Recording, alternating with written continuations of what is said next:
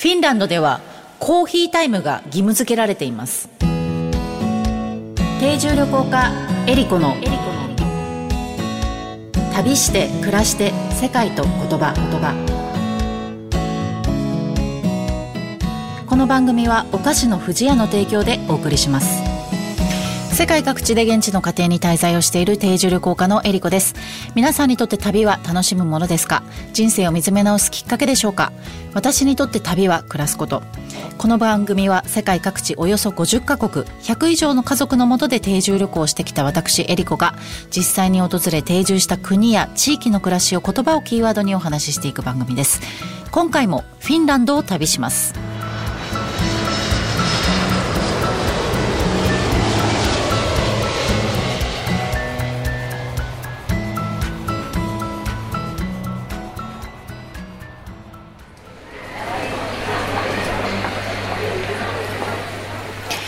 フィンランドヨーロッパ北東部にありスウェーデンノルウェーロシアと国境を接している国です。首都はヘルシンキ。国土は日本よりやや小さく人口は550万人。フィンランド語とスウェーデン語が公用語です。日本ではムーミンマリメッコサンタクロース陶器アラビアイッタラなどが有名です。世界幸福度ランキングでは4年連続1位を獲得している国です。世界ではいろいろな言語が話されていますが、言葉にはその国の歴史や文化、習慣がぎゅっと詰まっています。言葉を知ればその国のことがより深く感じられますね。今回の旅言葉は、カハビです。突然ですけれども、えー、私、定住旅行を先に行くときに、一番心配になることがあるんですね。それが、えー、行く先にカハビコーヒーがあるかどうかです。あの、いろんな国に行ってるとですね、例えばチャイ、あの、お茶が主流の国もたくさんあって、コーヒーがですね、なかなかこう、手に入らないというか、あの、現地でこう、馴染んでない国っていうのもたくさんあるんですけども、あの、コーヒーが有名な国あのコロンビアとかに行ってもですね実はあのいいコーヒーは全部外に輸出されていて家の中はインスタントだったりとかっていうこともあったりとかしてただコーヒーを飲まないとなかなか朝こうシャキッとしないタイプでして現地に行ってこのコーヒーが飲まれてるのかどうかっていうのは結構私はすごく気になるポイントだったりするんですけれどもフィンランドはですね実はコーヒーの消費量が世界1位2位を争う。国なんですね。1日にですね、どれくらい飲まれているかというと、平均で7杯飲まれているということで、で、味の特徴は、浅入りで酸味が強いっていうイメージがありますね。で、飲み方もいろいろああるんだそうで、あの、レッドチーズをコーヒーの中に入れて飲む飲み方もあるそうで、これを飲むとですねティラミスの味がするっていうふうに言われています。私は実際に飲んだことがないんですがあのそういったいろんな飲み方もされているそうです。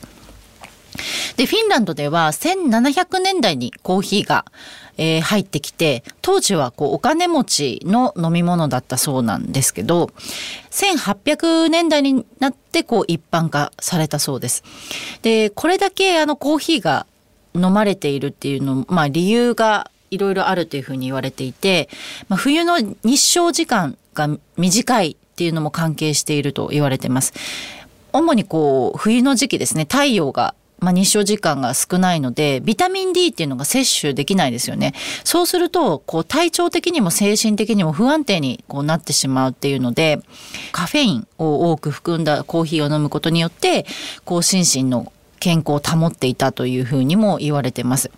であと他にはですね、まあ、寒い気候であったかいものを飲むっていうことだったりとかあと水道水がきれいなので、まあ、それでこうコーヒーをね作りやすかったりっていうこともあったそうでで戦後にねこう国を立て直すためにたくさん働かなきゃいけなかった国民の人たちが、まあ、よりコーヒーを必要としたっていうのもね話も聞いたことがあります。で最初にフィンランドの家庭でコーヒーを振る舞ってもらう時に私びっくりしたんですよ。なんかフィンランドのイメージってこう北欧のエレガントでこうなんかおしゃれなイメージがすごくあったんですね。えなんでそのきっとた多分こうコーヒーサーバーとかもこうなんかおしゃれなものが出てくるんじゃないかなっていうふうに思ったらいきなりなんかいろんなところがボコボコにへこんで使い古された大きい夜間が出てきたんですよ。その中にコーヒーが入ってて、もうおばあちゃんの代から使われて、もう古、使い古したような夜間が出てきたんですけど、あの、フィンランドの伝統的なコーヒーって、このやかんにコーヒーの粉を入れて、お湯を入れるっていうあの入れ方なんですよ。なんでまあその夜間コーヒーの粉っていうのも売られてるんですけどもでへえと思ったんですけどただあのカップとかはねちゃんと本当にいいものが使われていました。でこのフィンランドとコーヒーの関係で面白いエピソードがあってあのカハビタウコってって言われるコーヒータイムっていう意味なんですけども、まあ、言われる時間があるんですね。まあ、それこうあの日本でいうおやつの時間みたいな感じで休憩を取りながらコーヒーを飲むものなんですけど実はこれ自体がそのフィンランドの労働者の権利として法律で決められてるんですよ。なので企業の人たちっていうのは必ずこのコーヒー休憩まあ、カハビタウコっていうのを取らなきゃいけないし、社員に無料でコーヒーを提供しなきゃいけないっていうのが義務付けられてるんですね。で、ちゃんと厳密にいろいろこの法律も決まっていて、1回あたり15分から20分程度なんですけど、労働時間が4時間以下の場合はなし。カハビタウコなし。で、労働時間が4時間から6時間の場合は1回取れ。で、労働時間が6時間以上の場合は2回取らなきゃいけないっていうのが決められてるんですね。で、これの面白いなと思ったのは、その労働規約で休憩を取りなさいではなく、コーヒー休憩を取りなさいっていうちゃんとコーヒーっていう言葉が強調されているところがすごく面白いなと思って。まあその人とね人と休憩中にこう人と人とがこう会って話す時にもね飲み物って必要ですからコーヒーってとってもねあのこう人を結びつける一つのものにもなるし私たちのやっぱりこうメンタリティにも深くね結びついているのかもしれないんですけれどもまあ、あと冬がね、長くて寒いから余計コーヒーがね、飲みたくなるっていうのもあるかもしれないんですが、あの、フィンランドの有名な陶器会社、イッタラとかアラビアっていう、あのところがあるんですけども、まあ、そこもすごいクオリティの高いコーヒーカップを作っていて、で、私なんかコーヒーカップってそんなに変わらないだろうと思っていたんですが、やっぱりね、それで飲むと本当に美味しいんですよ。で、なんで、こう、このイッタラとかアラビアのコーヒーカップっていいのかなと思ってちょっとよくよく飲みながらまあ私、自宅にあるんで あの研究っていうかちょっとこう何なのかなって考えてみたらカップに唇をつけた時の感触がすごくいいんですよ。あの太さがこの唇のこの間に挟まるのちょうどいいっていうのが分かりましてあなんかそういうとこまでもしかしたら考えられてるのかもしれないなと思ったんですけどちなみにこのカハビタウコの時間のコーヒー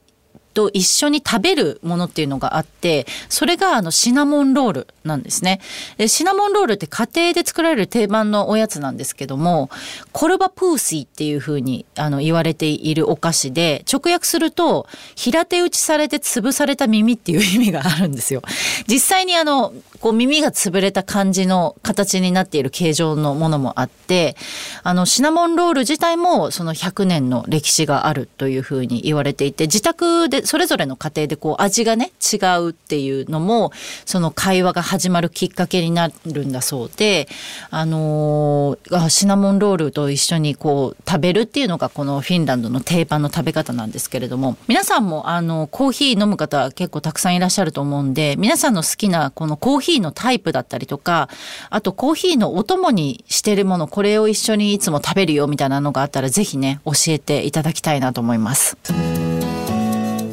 旅して暮らして世界と言葉言葉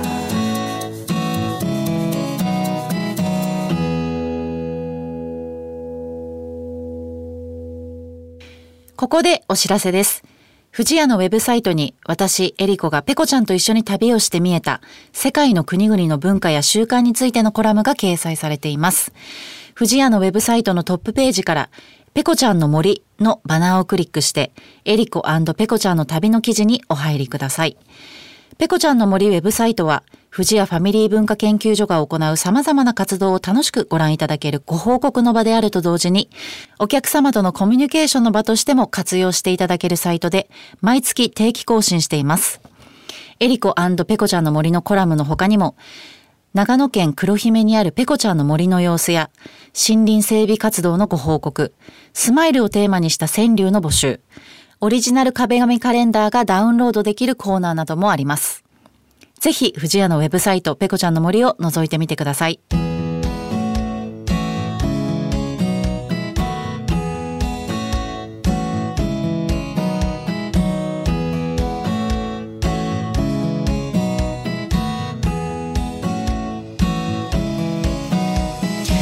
番組では皆様からの質問やコメントリクエストも大歓迎です。旅についてや海外の暮らしについての質問あなたの旅への思いなどをお送りください。メッセージの宛先は eriko.joqr.net です。